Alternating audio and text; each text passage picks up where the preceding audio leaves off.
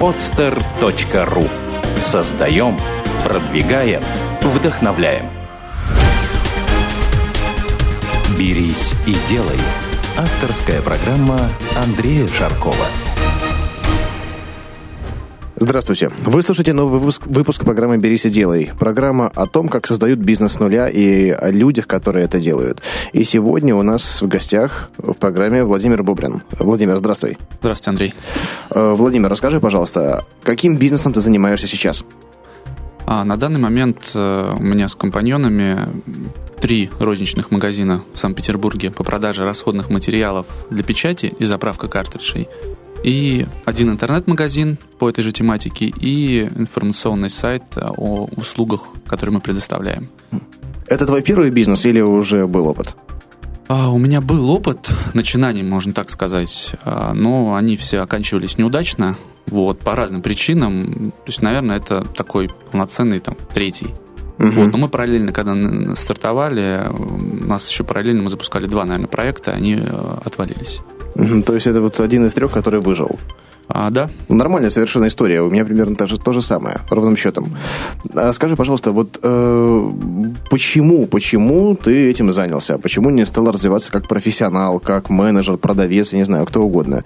Ну, не пошел именно по, по лестнице карьерной, а именно бизнес. Тебя как с детства учили или э, мечтал всегда об этом? А, нет, с детства я, наверное, не мечтал, но я всегда думал, что хочу зарабатывать много денег, да, но я не думал о том, что это будет именно бизнес или еще что-нибудь, да, то есть я стремился к тому, чтобы все было хорошо, там пошел в институт и так далее, устроился на работу, вот. Но на последних курсах института стал понимать, что, допустим, на той работе, в которой я работаю, там роста уже никакого нет. Сидеть на месте просто не хотелось. Я, меня, можно сказать, трясло от того, что там каждый день происходит примерно одно и то же. А, хотя на работе у меня достаточно интересная была, я придумывал постоянно что-то новое. То есть э, и скакал от должности к должности и так далее. Вот. А, соответственно, в какой-то момент, э, это было лето 2000, 2008 года, я, как сейчас помню, я на работе встал и уехал домой просто-напросто. Просто понял, посреди рабочего посреди дня? Посреди рабочего дня, да. Я Нормально. И потом уехал с друзьями отдыхать. Вот я понял, что я больше не могу так работать, э, что я что-то сделаю в любом случае. То есть вот прямо сейчас встану и поеду. Так и было. Я часа в три дня просто встал, сказал, что мне нужно по делам срочно уехать и так далее. И уехал. Дня, дня 4-3 не появлялся на работе. Потом появился и начал просто действовать. То есть начал одно пробовать, другое, третье, встречаться с людьми, анализировать все мысли, которые у меня есть, что я знаю, что я умею, пробовать, пробовать, пробовать, пробовать. Как только начал пробовать, э, начало что-то получаться, то есть какие-то, ну, первые шаги. Но это, естественно, был интернет. Я я не программист, не умею программировать, но в интернете достаточно активный пользователь. Вот, и с компьютером, можно сказать, на ты. Начал делать сайт, сначала один, сам выкладывать там на стандартных каких-то движках э, и так далее. Вот, потом так получилось, что нашел, ну, можно сказать, компаньона, у него уже был какой-то состоявшийся небольшой бизнес, вот, а, и мы с ним, можно так сказать, договорились, что там я буду это делать, он это. То есть вдвоем стартовали? А, нет, он, он стартовал чуть-чуть раньше, вот, я к нему подключился, можно угу. так сказать. Слушай, очень интересная история. Я вот пока еще не слышал ни от одного гостя, чтобы он настолько решительно э, именно вот посреди рабочего дня встал и ушел. Но от многих слушателей наших, видя, получаю постоянно письма, они пишут о том, что ну вот вроде бы есть идеи, чем заниматься, но как-то сыкотно уходить с работы. Вот потому что там уже и стабильность, оклад, все остальное. А вот так, чтобы встать посреди дня и свалить, и больше не возвращаться туда, Нет, никто я, еще это я, не сделал. Я, я вернулся на работу, я после этого отработал еще, наверное, месяца четыре. Ага. Ну, просто мысль у меня пришла, после, после которой я стал что-то делать активно. То есть я стал просто каждый там, день как вот приезжал с работы до, до ночи, до поздней, прорабатывать различные варианты, думать, думать, думать, думать, то есть не мог сидеть на месте. И Тогда осенью 2008 это ну, был неудачный, можно сказать, опыт. То есть в конечном итоге это бизнес э, мы полноценно начали. Я начал с другими людьми и начал в, э, в мае 2009 года. То есть это было за год до этого. Мгм. Это, это был предпоследний курс института. Вот, но просто само чувство возникло вот так вот. Очень резко, достаточно. Вот. э, Потом появился первый какой-то успех э, продаж, то есть я увидел результат. Что это было? Какой продукт? А, Это было примерно то же самое, чем мы сейчас занимаемся. То есть, э, единственное, там не было услуг, сайта по услугам и так далее. Я делал интернет-проект, э, занимался его раскруткой, можно так сказать, какой-то начальной SEO-оптимизацией и так далее. Ну, плюс пытался как-то всячески расширить эту тематику, потому Мгм. что ни мой компаньон, ни я, мы достаточно сильно в этом не разбирались. Слушай, вот к тому времени, насколько я помню, уже было дофига всяких сервисов компаний, которые занимались тем же, чем и ты. Э, заправки, картриджи, доставка, и уже все удобно было, не нужно даже было никому не звонить, все сами приезжали, все делали. По-моему, было все налажено. Э, вот почему именно эта ниша? Как вот ты ее нащупал? Ты делал расчеты, было понимание рынка глубокое или что вообще? Нет, работа, которой, на которой я работал, она была с этим частично связана. Там продавались и расходные материалы, и различные периферии для компьютеров и так далее. Так получилось, что я долгое время отвечал за раздел расходников, а потом какое-то время занимался закупками и очень хорошо в этом разбирался. То А- есть, а сколько э, зарабатывал ты на работе в тот момент? о, ну, это был 2008 год, по-моему, 36 тысяч, по-моему, Ну, зарплата слушай, была. ну, для восьмого года очень неплохо. Нет, зарплата у меня была неплохая, я не жаловался, у меня была машина, я учился в институте на дневном.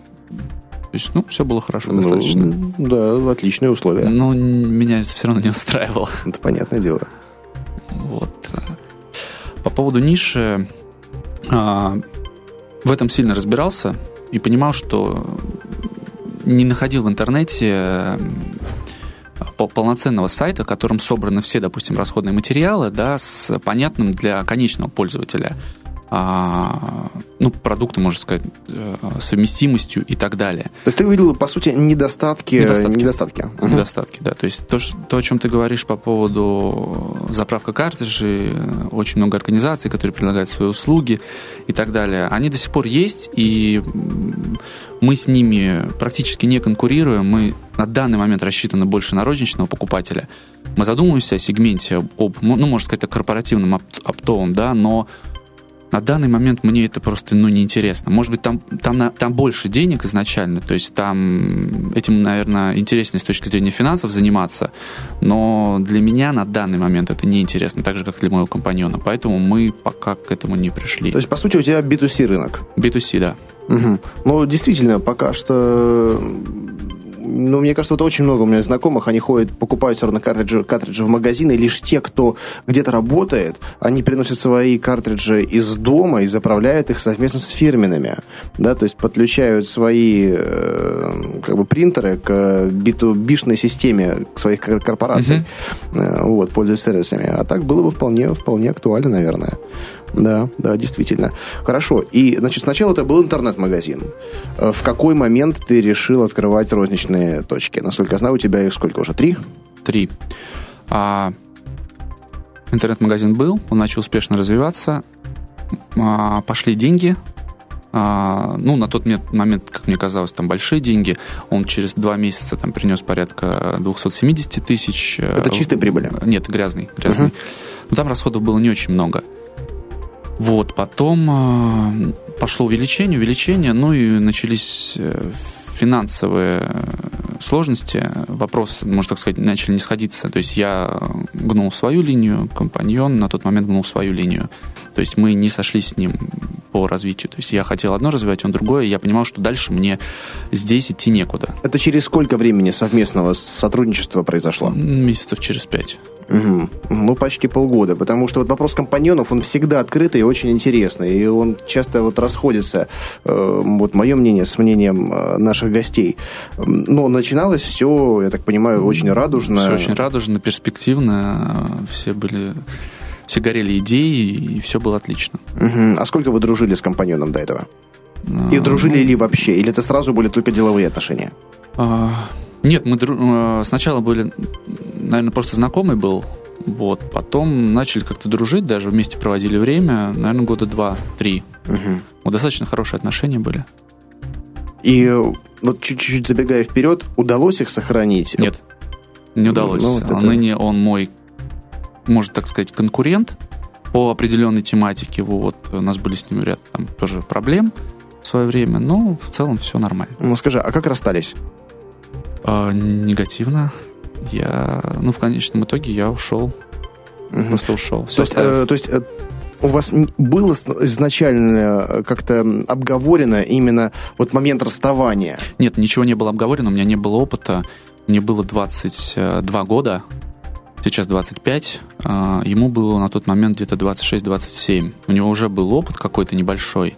Вот я думаю, что он на вещи более реально смотрел. Для меня я об этом не задумывался. То есть сейчас я вот слушателю могу, да, действительно посоветовать, если вы открываете или хотите открыть какой-то бизнес и думаете о компаньоне, то сначала подумайте, нужен ли он вам вообще и для чего вам нужен. Только для того, чтобы было спокойнее или действительно он э, вкладывает деньги, а если он вкладывает деньги, то нужно понимать, а, каково участие ваше остается и как вы потом будете это все делить. И в случае форс-мажорной ситуации, если он уезжает в другую страну или еще что-то произойдет непредвиденное, как вы будете расходиться, да, и позволят ли личные качества этого человека, ну и ваши личные, там, нормально расстаться а, и сделать так, чтобы, допустим, бизнес даже ну, существовал, можно так сказать. Тогда на тот момент я об этом не задумывался. То есть у меня была четко там, горела звезда, цель, я видел, что мои действия дают какой-то результат, и я к ним шел, можно сказать, несмотря на все, что происходило вокруг. Вот. Ну, мой совет такой. Да, совет очень правильный, очень правильный. Хотя э, у меня никогда не было партнерских отношений, но вот только сейчас они появляются. Но изначально, вот наблюдая ситуации, подобные твоей, я понимаю, что очень важно обговорить вот все правила. Все правила. Поэтому, друзья, э, даже если вы начинаете бизнес с самыми близкими людьми, все равно, вот перед тем, как делать вот какие-то э, там движения, вложения и, э, там, не знаю, продажи, процессы, обговорите, что произойдет, если вдруг вы расстанетесь, если вдруг будут конфликты. То есть, по сути, такой брачный контракт надо Да. заключить. Надо заключить. Это снимает, вот столько вопросов снимает и негативных моментов. Ну, это стоит сделать. Хотя иногда кажется, что да нет, нет, мы друзья, мы всегда договоримся. Мы же нормальные люди, мы найдем общий язык. Да, согласен полностью. Но вот на данный момент у меня сейчас два компаньона. А, Мы втроем ст- стартовали тогда, в тот момент. Каждый там свою какую-то лепту носил. И в данном случае это удачный опыт. То есть э, со мной сейчас работают два человека, которые мы разделили очень э, серьезно сферы влияния в бизнесе, да, то есть э, я занимаюсь там развитием очень сильно, Анатолий занимается технической частью полностью, и Тимур занимается частью, связанной с персоналом, ну и так далее. То есть э, очень много рутинной работы. И это контролирует одному. На данный момент контролировать э, достаточно тяжело бизнес. Хотя у нас не так много человек, порядка 13 на постоянке и 4 на удаленной работе. Вот, но тем не менее. Вот. Данный союз наш э, достаточно успешен. То есть э, мы не ругаемся за денег, мы, мы сходимся во мнении, мы, то есть мы следуем там одной цели. Ну, Вот смотри, ты снова, снова привлек компаньонов. А, не думал ли ты, что, может быть, проще было привлечь специалистов на э, те моменты, которые делают сейчас твои компаньоны? То есть, чтобы это выполняли люди за конкретную зарплату, а не за долю в компании. Не могу сказать. Сейчас я уже там смотрю с другой колокольни, да, я понимаю, что а, можно заменить многих людей, да, там, я частично свою роль там в компании заменил, можно сказать, да, то есть те вещи, которыми я занимался а, изначально, да, закупки, развозки, контроль, цены и так далее, я их все переложил в конечном итоге. То есть, ну, незаменимых нету. Вот, нужно изначально понимать э, то есть сферу, сферу оплаты, сферу влияния каждого и так далее. Мгм. Ну вот это, да, это важно разделить. Э, Зачастую важно, чтобы компаньон как раз-таки совсем по-другому смотрел на вещи, э, вот уравновешивая компетенцию другого. Потому что если все будут делать одно и то же, да, в итоге толку ничего не будет. А вот я согласен, что когда каждый отвечает за свою конкретную часть, в итоге получается эффективное сотрудничество. Да, согласен. Ну, нужно понимать, что если вы начинаете там, вдвоем, втроем, иногда в четвером, мне вот ребята задавали вопрос, мы в четвером хотим, спрашивали совета. То есть подумайте 10 раз, что вам, э, что вам нужно зарабатывать в 4 раза больше, да, для того, чтобы каждый себя достаточно комфортно чувствовал. Это достаточно тяжело. Угу. Вот. Э, то есть изначально нужно понимать, если вы вас трое или двое, вы должны зарабатывать достаточно хорошо, а, вкладывать э, каждый максимальное усилие для того, чтобы получать результат. А, вот. Но с другой стороны, когда у тебя есть компаньон, у тебя всегда больше ответственности. То есть ты понимаешь, что ты ответственен не только перед собой, но и перед ним в том числе. То есть ты не можешь просто взять и а, на что-то закрыть глаза или опустить, либо опустить на самотек и так далее. Ты понимаешь, что ты подведешь таким образом человека, а в следующий раз он тебя подведет. В этом случае данный союз, мне кажется, ну, более выгоден в чем-то. А вот смотри, э, каждый занимается своим делом. Ты занимаешься продвижением, кто-то занимается персоналом, кто-то занимается технической частью. Э, оцениваете вы это все как равноценную, равноправную работу? Да. Или... А, сразу, да? Да. Ага. Потому что вот мне, мне кажется, например, что э, человек, работающий над развитием, да, он вкладывает немного больше усилий и должен обладать совсем другими знаниями, нежели человек, который занимается технической частью. И если даже это четыре... Ты четыре, да, у вас я забыл? Три. Э, три. Если ты три компаньона, то, ну, примерно, допустим, разделение должно было бы быть э, 40% у того, кто занимается развитием, там 20 у того, кто занимается чем-то другим, и все остальное у того, кто занимается третьим. То есть вы сразу разделили все поровну. Да, мы тогда начинали а, вместе, вместе вкладывали деньги, вместе уходили с, а, с работы, то есть также ребята бросили работу и вместе в течение полугода а, были абсолютно без денег. Вот, и первые полгода работали с утра до вечера, по две, по три недели без выходных, до ночи, до часу, до двух оставались. Вот, и приносили одинаковое, ну, каждый от себя вносил э, равную долю, то есть э, каждый участвовал во всем. Потом так исторически сложилось, что это начало перерастать, и у каждого разные навыки, разные желания, разные рвения, разные возможности и интересы.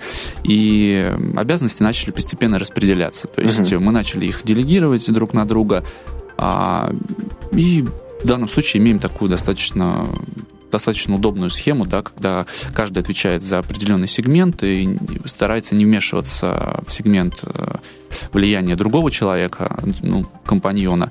В этом случае ну, все хорошо работает. Вот. По поводу там четкого разделения, ну, когда начинали бизнес, договорились, что каждый имеет одну треть. Вот э, смысл сейчас э, что-то делить или перераспределять проценты, или говорить, что я вкладываю в развитие и так далее больше, я должен получать больше. А в данном случае я считаю так, и в принципе это так и работает. Если компания развивается, если все работают, то э, успех идет общий, и, в принципе, все в плюсе, все в выигрыше. Как только начинается дележка, мне чуть больше процента, мне чуть меньше процента, а, я думаю, что уже можно уже так сказать, закрывать... Э, ну, начало конца. Это начало конца, да, по большому счету. То есть это нужно изначально понимать. То есть если развитие остановилось, уже ничего не происходит, никто ничего не хочет, никому ничего не нужно, то начинаются вот эти разговоры непонятные. Знаешь, но тем не менее, тем не менее, я наблюдал э, иногда ситуации в разных компаниях, э, когда действительно кто-то расслаблялся и считал, что все, я уже начальник, я уже делегировал свои полномочия э, сотрудникам, коллегам, а другой продолжал впахивать там усердно каждый день на производстве, в офисе, там с утра до ночи, а другой так приезжает на часик, на другой, и у второго возникает к нему претензии. Слушай, дружок, вот я как-то больше здесь сижу, больше работаю, а ты вообще не появляешься, а все поровну. Но иногда я наблюдал ситуацию, когда это происходило именно, что один расслаблялся, а иногда было так, что он просто настолько грамотно выстраивал свою работу, и э, вот все распределял между своими подчиненными и совершенствовал свои бизнес-процессы, что просто не возникало необходимости в постоянном присутствии. А другой как раз-таки наоборот продолжал делать точно так же, как он делал раньше, работая неэффективно. Но с виду вот он считал, что раз больше времени он проводит, то и делает он больше. И возникала обида, возникали разногласия. Не нас... сталкивалась ли ты с этим? У нас так происходит, Анатолий. А, он не разбирается в интернете, ну, можно так сказать, в общем, да, то есть он не сидит в социальных сетях, он не разбирается в а, что такое там DNS-сервера, как что такое домен, что такое сайт. Ну, с точки зрения, как бы он умеет пользоваться интернетом, но он не понимает, как работает интернет-магазин, как, допустим, подключить онлайн-систему платежей а, и так далее. Вот. И он занимается достаточно такой работой, ну, технической частью, и в этом случае ему приходится находиться чуть ли не по 5-6 дней в неделю на работе, вот. Но это его выбор, а, он может в любой момент делегировать свои обязанности, но его это, видимо, ну, устраивает. Вот. А, Соответственно, претензий с его стороны нету. Я думаю, что нету почвы для них. То есть э, каждый свою сферу влияния закрывает, э, и вопросов там, если возникают какие-то вопросы или претензии друг к другу, они возникают в рабочем порядке. Вот. Плюс еще важно сохранить отношения вне работы, вот, потому что мы все являемся друзьями, в принципе. То есть мы вместе проводим время, Новый год будем встречать вместе, вместе отдыхаем иногда, ну и так далее. Вот. Э, по выходным куда-то ходим. А, поэтому очень важно разделять. То есть на работе определенное общение, соответственно, за пределами работы мы, мы обсуждаем какие-то вопросы бизнеса, но никогда не финансовую, не дележку и так далее. Молодцы, молодцы. Редкий случай на самом деле, но приятный и достойный. Э, давай вернемся тогда больше э, к механизмам бизнеса, хотя тема партнерства, она мне очень интересна, и ну, это прям тема отдельной программы, я думаю, даже как-нибудь собрать именно самых интересных наших гостей, которые работают с партнерами, и, наоборот, противников этой, этого формата работы, и устроить такую дискуссию, там, три или четыре человека, чтобы присутствовали. Ну вот, но это, это в будущем. Старт вашей компании, он э, был благодаря ну, стал успешным благодаря интернету в первую очередь. Да. Э, поэтому, я так понимаю, вы достаточно сильно вкладывались в развитие сайта, в его продвижение. Э, я прекрасно понимаю и сам использую э, вот то правило, что вообще вот неважно какой продукт, да, если просто правильно уметь его продавать и правильно уметь его раскрутить, то успешным может быть вообще все, что угодно. Какое бы направление бы ты ни взял, и насколько бы не был насыщен этот рынок. А, вот ты стартовал в довольно-таки конкурентной, э, скажем так, насыщенной конкурентными сфере.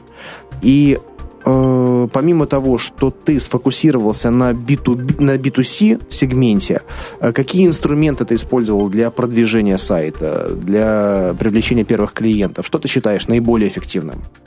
Ну, изначально я...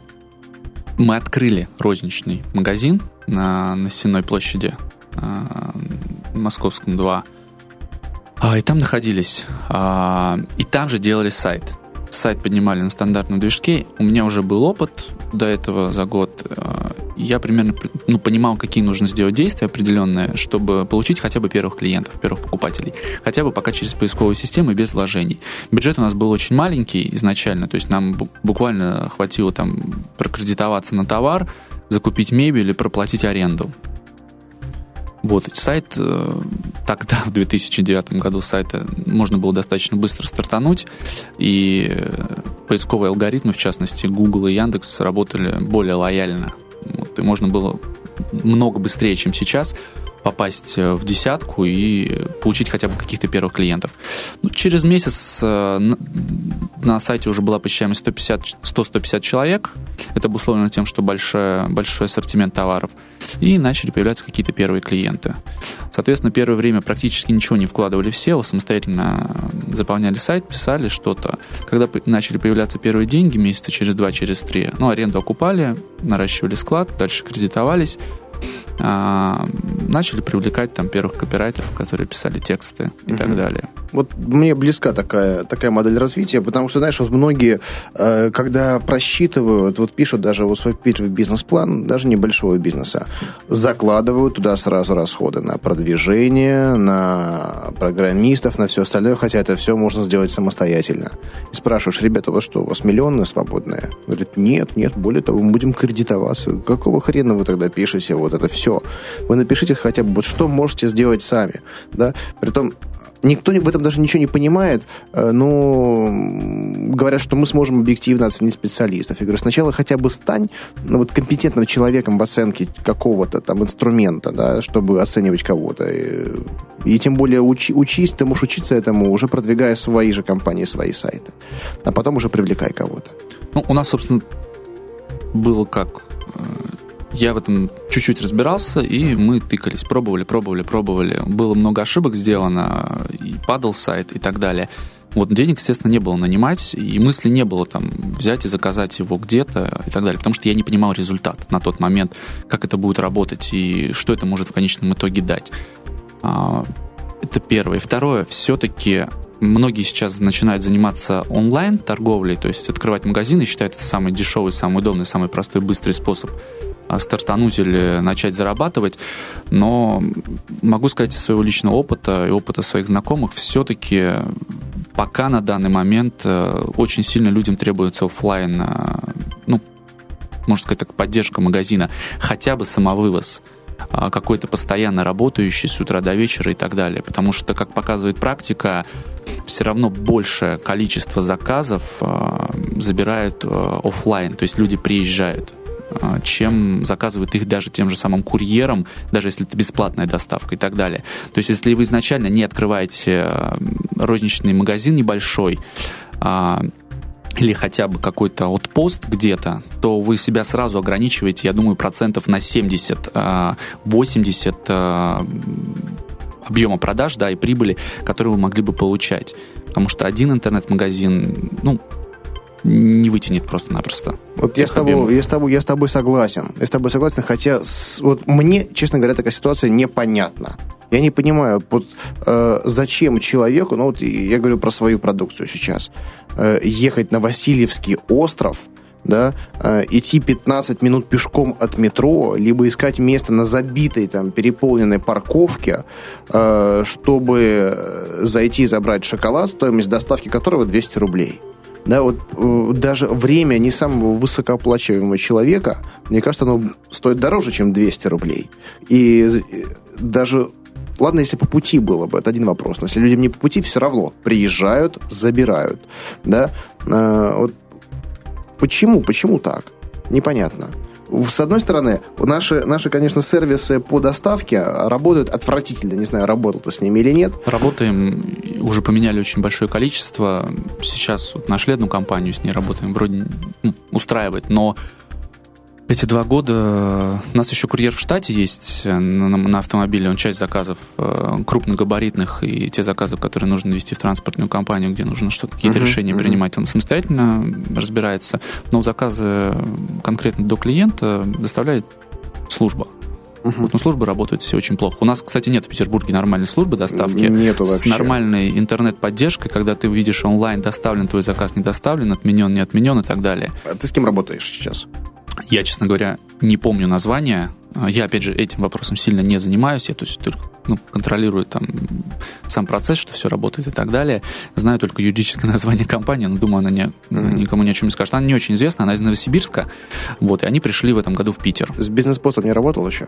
Нет, еще не работал. Я, я тебе ссылочку потом дам, как бы интересно. Они сейчас называются пчел, пчелкой.ру, РФ или ру, я не помню. Mm-hmm. Э, но вот, знаешь, тоже одна из тех историй, когда э, перебирая там, может, там, двадцатую компанию, ты обращаешься, думаешь, о, все, вроде бы работает нормально, все, класс, неделя, две, супер, а потом бабах, что-нибудь там, косяк какой-нибудь. И, ну, и ты понимаешь, своими курьерами, конечно, можно, но когда заказов больше, чем курьеров, иногда их недостаточно, поэтому всегда нужно подключать сервисы. Вот эти вот тоже ниша, да. Мне кажется, что вот, если бы наладить у нас так, как, как в Германии, как в Китае, чтобы это все работало, почему этим никто не занимается? Я страдаю от этого очень сильно. А, аналогичная история. Очень часто мы этим вопросом задавались, даже думали сами начать попробовать, но потом начали считать, и пока поняли, что просто сил, времени не хватит э, и так далее. Нужно онлайн-часть писать очень хорошую, потому что э, неудобно, когда ты не можешь онлайн отслеживать, что происходит и так далее. Угу. Ну вот, может быть, поэтому как бы люди, э, зная это или подозревая, что когда появляется еще одно звено в цепочке, э, есть риск не получить, не получить свой товар, свою посылку. Вот сейчас вот перед Новым годом у нас такая ситуация была, когда по вине вот компании, да, мы там переделывали заказы, потому что они теряли их просто. Аналогичная история, особенно это касается Почты России и ЕМС. О, слушай, ЕМС это вообще отдельная история. ЕМС отдельная история. У нас сейчас тоже висит а, достаточное количество посылок, а, которые просто потерялись, которые уже оплачены, и до них не дозвониться практически. А и... ты не слышал историю от нашего общего друга Никиты?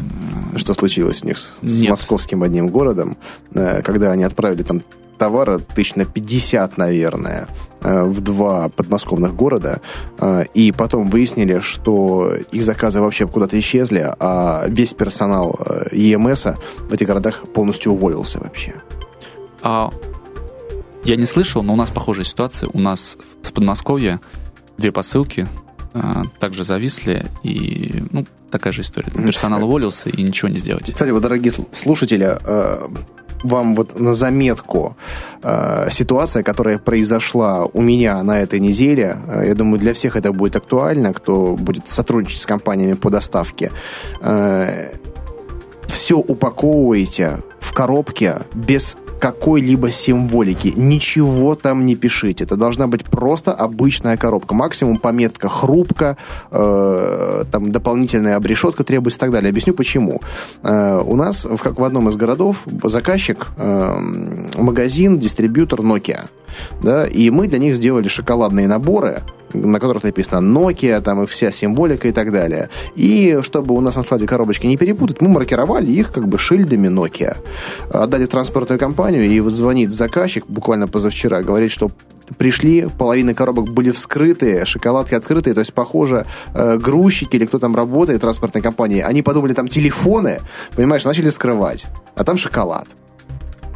Вот вот поэтому те, кто начинает работать, ну, совет, да, с э, Россией, да, изначально, и включает доставку Почты России ЕМС, подумайте, то есть стоит ли вам работать с удаленными регионами. Возможно, только начните с крупных городов, там, где есть возможность э, просто на аутпостах э, выдавать посылки. То есть есть курьерские службы, которые дают возможность вам э, ваш заказ держать у себя на аутпосте в каком-то крупном городе, Екатеринбурге и так далее. И люди там их будут собирать. Вот то, тоже поддерживаю абсолютно этот совет.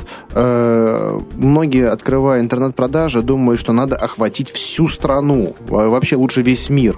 И используя вот эти компании, о которых мы говорим, какие-то другие, это все решаемо. И вот я согласен на 100%, и наши общие друзья, что лучше сфокусироваться. Вот один город, два, три, и потом больше. Еще один совет, э, тоже на котором мы потеряли достаточно денег. Э, мы одно время отправляли посылки наложенным платежом. Угу. У нас есть группа товаров определенная, на которой очень хорошая наценка, и ну, себестоимость товара низкая, и мы решили, что почему бы нам не отправлять наложенным платежом, даже с учетом рисков, вроде все посчитали, должно быть все нормально.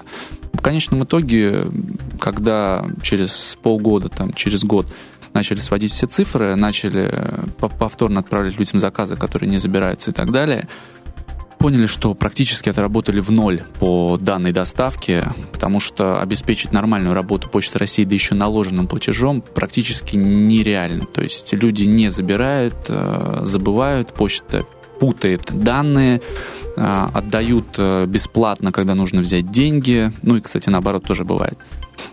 Поэтому сразу, если вы рассчитываете, допустим, отправлять большое количество товаров наложенным платежом, да, то рассчитывайте сразу, что при объемах там, более там, 50 посылок в неделю это становится ну, практически нерентабельным. Только если вы там э, пустые коробки не отправляете, можно да. так сказать. И вот что, что самое печальное, э, некоторые думают, что процент вот, э, косяков будет ничтожным. Очень но большой. он гигантский. Он настолько большой, что Владимир прав. Ребят, сто раз подумайте. Э, и в этом плане вот чем хороши коммерческие компании, они хотя бы, э, когда ты видишь в системе их онлайн-CRM, э, ты видишь имя курьера, который везет посылку, его телефон, да, и он хотя бы отзванивается, если возникает непонятка по тому, должен клиент платить или нет. Ну, всякое бывает. Там менеджер неправильно заполнил, да, или там клиент карточкой оплатил, а с него курьер требует оплаты. Он звонит сразу же в офис, говорит, ребята, клиент утверждает, что он оплачивал.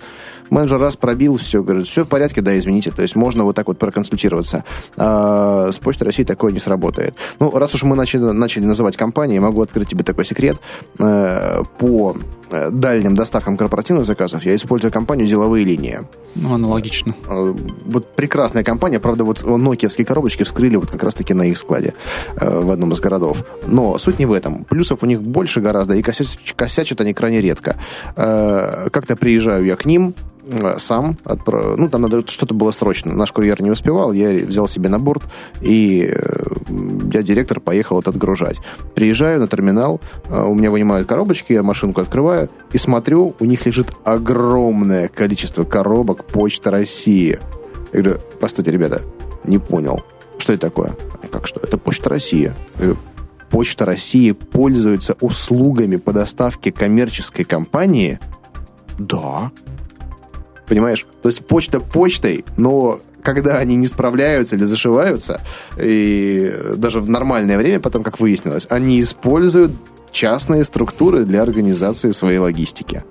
Ну, все же для ребят, которые все-таки начинают изначально, я все-таки ну, рекомендую просчитывать просто этот момент, да, и иной раз э, альтернативы нет, и тяжело сразу же начать пользоваться там курьерской службой, часто они просят какой-то минимальный объем, ну и так далее. Если транспортными, про транспортные компании говорим, то достаточно, да, удобно, но стоимость увеличивается. Многих людей это, кстати, не устраивает. То есть мы анализировали на своем сайте стоимость доставки. Большинство людей все-таки выбирают почту России России, потому что она дешевле там, на 100 рублей, даже на 150 рублей. А, то есть ну, многие, видимо, заказывают, все-таки получают свои посылки. Ну, тем не менее, рекомендуем все-таки считать заранее всю эту историю. В принципе, если заранее заложить все, все расходы, потери и так далее, то, в принципе, можно отправлять данной компании, но не, первое, не товар, на котором небольшая наценка, не товар, э, который очень дорогостоящий. Вот, то есть это должны быть э, дешевые товары до 2-3 тысяч рублей, и наценка должна быть больше 100%. В этом случае это возможно делать. В любом другом случае отправлять не очень интересно. И еще бы я рекомендовал на сайт э, ставить э, функционал, который будет просчитывать альтернативную доставку. Это уже не очень сложно, и далее, даже более того, стандартные э, системы, по-моему, типа Joomla даже, да, ну вот у меня Magento, они подразумевают выбор компании-доставщика со стороны клиента. То есть он может кликнуть, например, там EMS, Почта России и коммерческая организация, да, и на сайте система автоматически все просчитает и покажет ему, какая разница, а вы, в свою очередь, можете э, в контексте написать, э, чем одно отличается от другого. Что в одном, например, есть страховка, в другом нету. Вот пример, мы отправили товар э, частному клиенту на 15 тысяч, да, но для частного клиента это достаточно хорошая сумма. Корпоративным мы отправляем там на сотни тысяч, на миллионы, да, и, естественно, там идет страховка. Но для частного вот этого клиента страховка тоже была включена и компания похерила заказ, да. Слава богу, мы успели переделать его и отправить, да, но вот ту сумму, которую, э, на которую мы товар оценили и в декларации указали, компания нам вернула. И это тоже очень важный момент. Почта России тоже возвращает деньги тоже возвращает. за утерянные посылки. Вот это очень э, трудоемкая э, операция, нужно очень много нервов. Вот. Но на те посылки, которые у нас потерялись, их достаточно большое количество, у нас сохранились все чеки, угу. соответственно, оценка и наложенная стоимость, которую указываете при отправке, является ценностью посылки. И данные деньги вам Почта России обязаны, обязаны вернуть. Единственное, насколько я помню, заявление о розыске денег и самой посылки должно быть подано не позднее, чем через полгода после отправки посылки. То есть, если вы прождали больше, да, допустим, если у вас не ведется чет, четкий учет ваших отправок, да. Это была наша ошибка изначально. Мы, у нас отправлялось огромное количество заказов, и мы зачастую не учитывали какие-то моменты.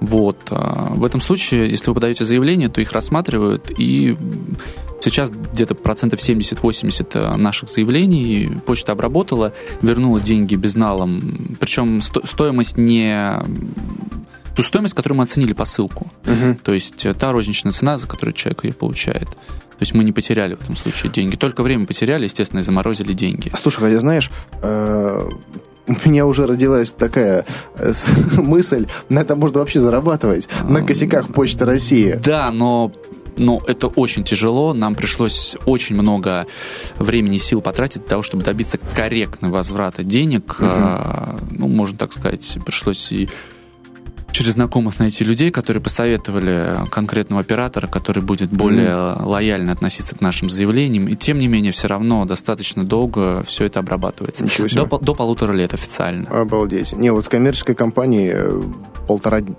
часа. Да, да. Это все обрабатывалось. Вот, ну, сейчас большую часть мы тоже отправляем коммерческую. В этом, конечно, удобнее, потому что там, там все просто. Э, есть накладная, есть там квиточек о получении. Получил клиент? Нет, не получил. Кто курьер ответственный был назначен? Вот этот. У него вообще посылка была? Не было. Почему? Похерили. Факт зафиксирован, зафиксирован, ребят. Вопросы есть, вопросов нет. Все, будьте добры, возвращайте декларированную стоимость. А так смотри, ты, ты понял, да, суть? Э, если компания да. постоянно косячит, ты отправляешь на постоянно большие суммы пустые коробки, там, не знаю, куда-нибудь себе же. И если они его потеряли, то вот, пожалуйста, и получай пока а, компания не справится. Это нормальная история для Почты России. Был такой случай у нас э, год назад. Они а, перевели нам деньги по безналу, порядка 100 тысяч, и параллельно готовы были их же отдать наличными. Mm-hmm. То есть у них произошла какая-то заминка, я пришел на почту, они готовы были отдать их наличными, а, а, обусловливая то, что не могут перевести по безналу. И ну, параллельно они до этого, до два дня назад их перевели. Mm-hmm. То есть вот только как... после каких-то разборов э, и выяснений, откуда деньги, что за деньги и так далее, поняли, что все уже перевелось и так далее. Но готовы были с чистой совестью отдать эти деньги и оператор совершенно спокойно. Вот компании Почта России очень везет, что они работают с такими честными людьми, как мы. Да. Потому что, будь мы не такими, мы бы стали намного богаче. Вот. Ну и вообще, по поводу доставки тоже хотел бы сказать. Вот в нашем магазине это составляет порядка 10% валовой прибыли. 10%. При том, что главной движущей силой у нас все-таки является а, интернет-магазин, да, но именно если мы берем в разрезе за месяц там грязную прибыль, да, валовую, то почта, не почта, а вообще доставка по России а составляет всего лишь 10%. 10, слушай, у меня начиналось с 10, но сейчас растет, растет и растет. Очень сильно растет. И вообще, кстати, вот скажи, пожалуйста, э, вот какой канал, канал продаж у тебя развивается более динамично? Все-таки офлайн, онлайн, по поводу почты я уже понял 10%, но эта цифра, она прогрессирует или стагнирует? У нас меняется все очень сильно, мы подстраиваемся под рынок э, и так далее. У нас изначально было больше процентов почта, намного, порядка 20, потому что мы использовали наложенный платеж. Заказов было больше. По цифрам вроде выходило больше, но по факту после того, как после долгих-долгих исчислений и подсчета убытков получалось так, что получается меньше. Ну, либо не меньше, либо так же. Вот сейчас мы отключили наложенный платеж, стараемся людей склонять на более дорогой и более дорогой способ доставки, да, но с гарантией, что вы получите вовремя и нормально свою посылку. Количество заказов, естественно, уменьшилось. Плюс э, в, в конце 2009 начале 2010 года Яндекс поисковая система начала а, использовать новый алгоритм, который э, сайты начал ранжировать для регионов отдельно. То есть, mm-hmm. соответственно, вывести сайт в топ а, в другом регионе, не в том, в котором ты находишься, не, не имея, не присвоенный а, данному сайту, если не присвоен данному сайту текущий регион, либо у вас нет офлайновой точки продажи там, достаточно тяжело. Вот, соответственно, А, после этого тоже объем а, продаж почтовых упал. То есть, если до этого была единая выдача, так как в Гугле сейчас происходит, то есть э, выдача единая для всей России, то есть человек, находящийся на Камчатке, видит те же результаты поиска. Я не беру адреса там, да, кто что вылезает сверху либо слева, а беру просто поисковые запросы. Видит э, тот же, ну, тот же, можно сказать, те же позиции, те же сайты в топе, что и человек из Москвы. Угу. Вот Яндекс сейчас все не так, у него четкое разделение по регионам, и поэтому после включения данной схемы системы, если мы говорим про поисковое да, продвижение, это наш основной источник все-таки, то объем после этого тоже упал почты, в частности. Сейчас мы пытаемся это опять нарастить э, различными способами, а, вкладываемся достаточно много в продвижение, сил времени, ну, думаю, что будет расти. Вот. А, по поводу остальных сегментов. Э, курьерская доставка, в принципе, растет и падает э, с сезонностью и с ростом и падением сайта. Продажи в магазинах аналогичная история. Угу. А, работа с, с юридическими лицами, да, там, с какими-то постоянными клиентами, она постоянно растет. То есть люди добавляются, и независимо от того, что происходит, э, объем увеличивается постепенно. Слушай, а вот что касаемо сезонности, э, какая то в твоем бизнесе сезонность, с чем она связана? А сезонность, э, наверное, как у большинства людей, которые занимаются ну, чем-то стандартно, то есть я не беру там продажи мороженого и так далее, которые конкретно завязаны на сезоны. Это рабочее время людей, то есть с сентября до, там, ну, можно так сказать, до апреля на самом деле, потому что в мае уже начинается спад, как ни странно. Вот, ну, по большому счету до конца мая. То есть июнь, июль, август э, у нас э, там чуть ли не до 30-40% падения по сравнению там, с ноябрем, с декабрем. Ну, это нормальное явление у меня вообще тухляк. Там все по отпускам разъезжаются, особенно когда жара, шоколад, блин, тает. Ну, вот аналогичная история. Картриджи тоже никому летом не нужны. Видимо, никто не работает, никто не печатает. Ты знаешь, у меня есть знакомые далее. одни. Э, компания Cartridge Service называется, может быть, знаешь таких.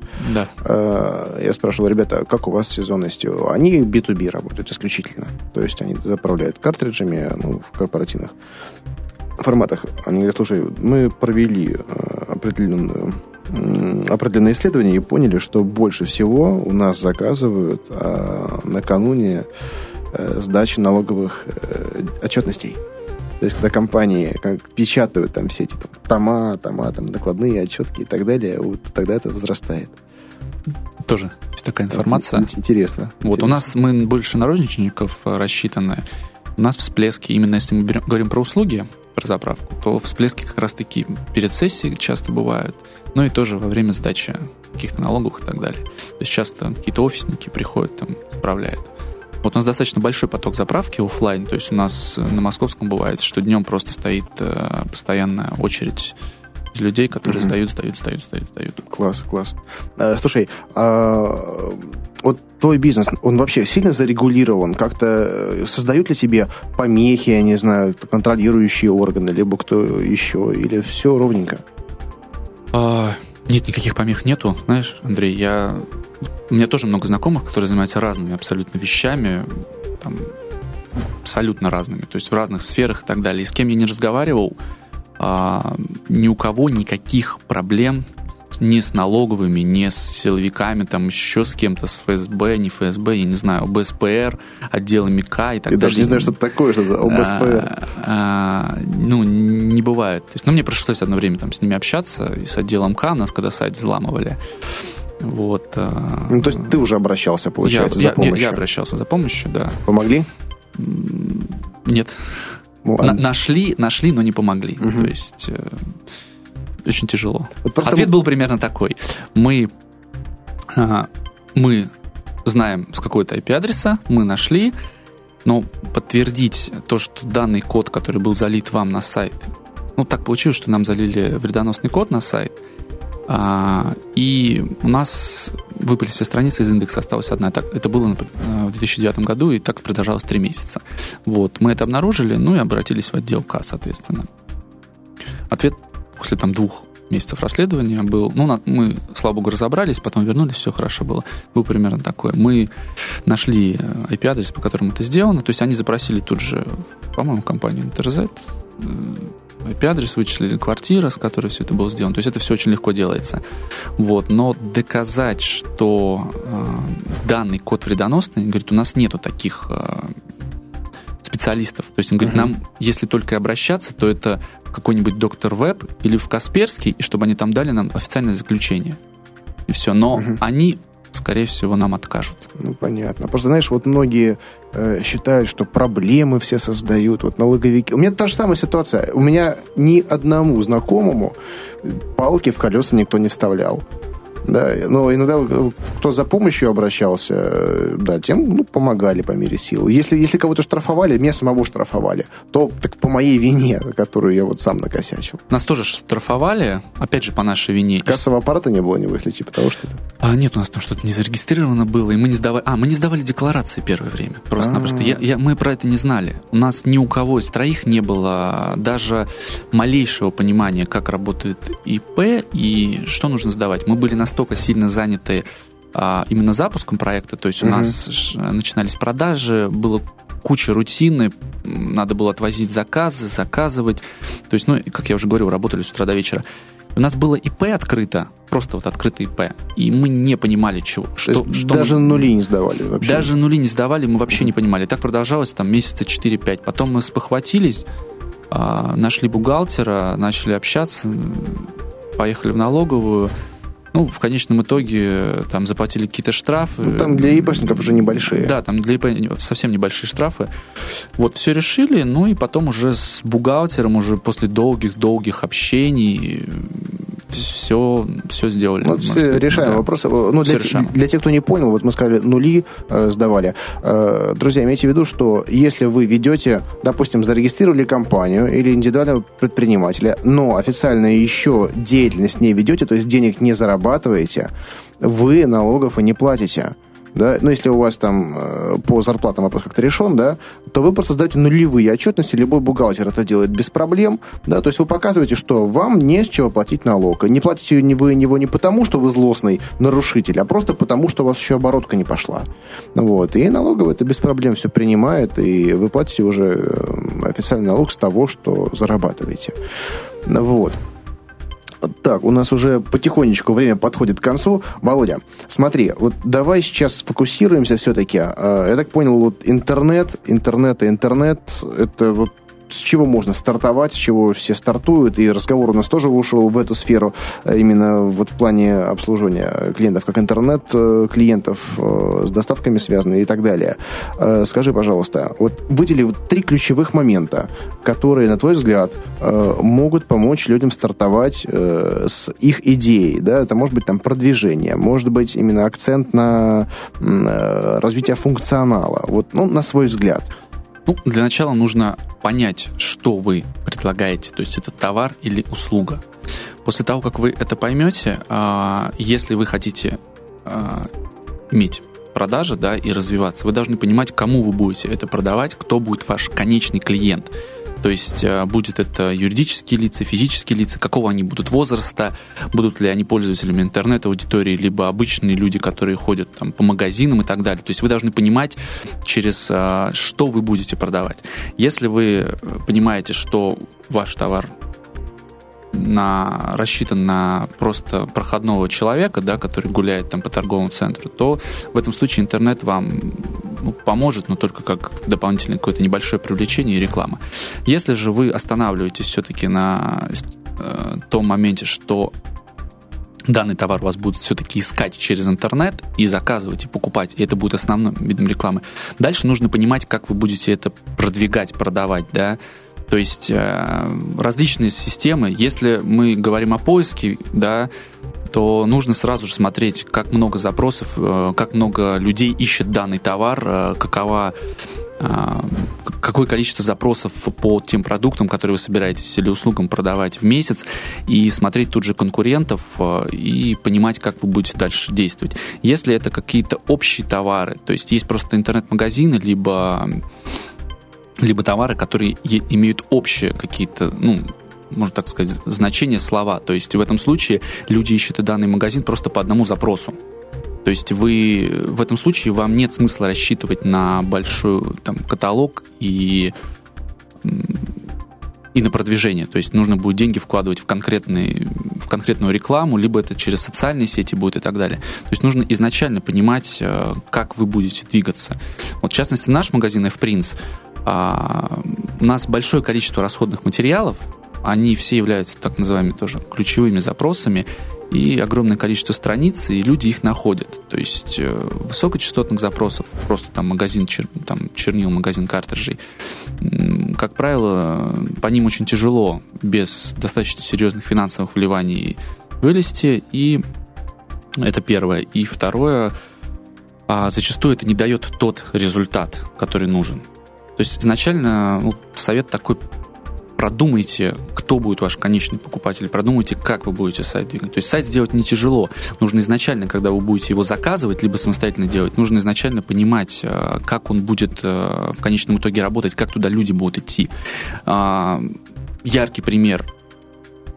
Допустим, а, есть э, товары узкоспециализированные, да, которые можно рекламировать на специализированных форумах и устраивать или настраивать конкретный таргетинг в социальных сетях.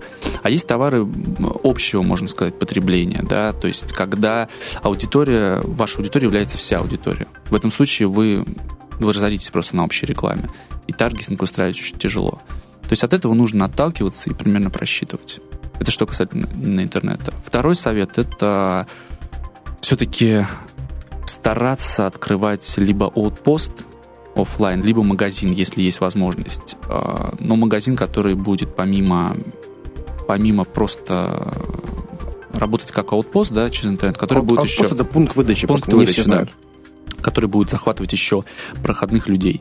Просто если ваш магазин не рассчитан на просто проходных людей, не находится в проходном месте, а на обычных людей, которые гуляют и так далее, вот либо находится в каком-то тематическом месте, да, в каком-то тематическом торговом центре, либо еще что-то, какой-то направленности, в этом случае нет смысла а, открывать а, именно магазин. Достаточно только аутпост иметь если это работает только через интернет. Ну, по крайней мере, с этого можно начать. Дальше, да. дальше как пойдет.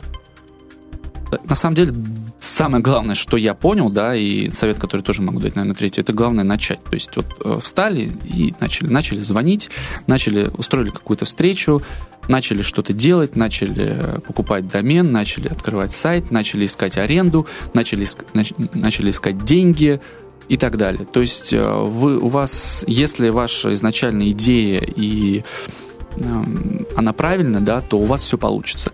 Если где-то вы просчитались, то либо вы это скорректируете в нужный момент, скорее всего, да, либо ошибетесь, э, что-то потеряете, но пойдете дальше. Но просто если вы это не сделаете, вы не узнаете, что будет дальше. Это самое важное. Главное попробовать. Согласен полностью. Володя, я думаю, что еще вопросы к тебе придут от наших слушателей в виде комментариев к программе, поэтому заходи на сайт podstar.ru э, в раздел программы «Берись и делай», и к нашему выпуску ты увидишь какие-то вопросы. Поэтому буду рад, если ты ответишь нашим слушателям еще на них. Да, пускай слушатели задают вопросы, я с удовольствием на все отвечу максимально. И вот мы еще не затронули вопрос функционала сайта, но, Владимир, он действительно очень интересный. Мы оставим ссылочку на него э, в комментарии. Поэтому зайдите, посмотрите. Вот, на мой взгляд, как обладатель интернет-магазина, хороший пример. Да, мы очень много сил, времени потратили на то, чтобы э, сделать так, чтобы человеку не нужно было думать, э, какой картридж ему искать. Потому что в этом никто не разбирается, в этом никто не хочет разбираться, людям это не интересно, это не выбор подарков. У нас есть э, автоматизированная система подбора расходных материалов и принтеров, которая позволяет по модели вашего устройства либо картриджа найти все совместимые продукты, будь то чернила, тонер, совместимые картриджи, различные запчасти и так далее. Сайт сейчас находится на стадии активного наполнения, и ассортимент сам а, расходных материалов — это не только картриджи и принтеры, а, чернила, ну и так далее, чипы и все остальное он будет наращиваться, и, соответственно, подбор его происходит в автоматическом режиме. То есть у нас не люди отбирают и не, ошиб и ошибаются, что вот это подходит к этому и делают ошибки. Э, на сайте сейчас порядка 8 тысяч страниц.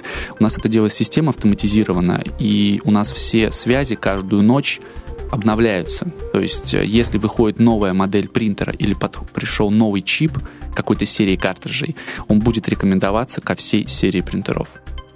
Классно.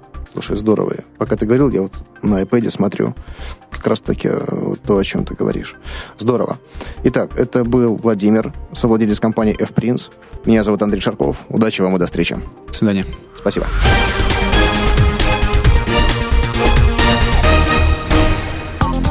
сделано на podster.ru Скачать другие выпуски подкаста вы можете на podster.ru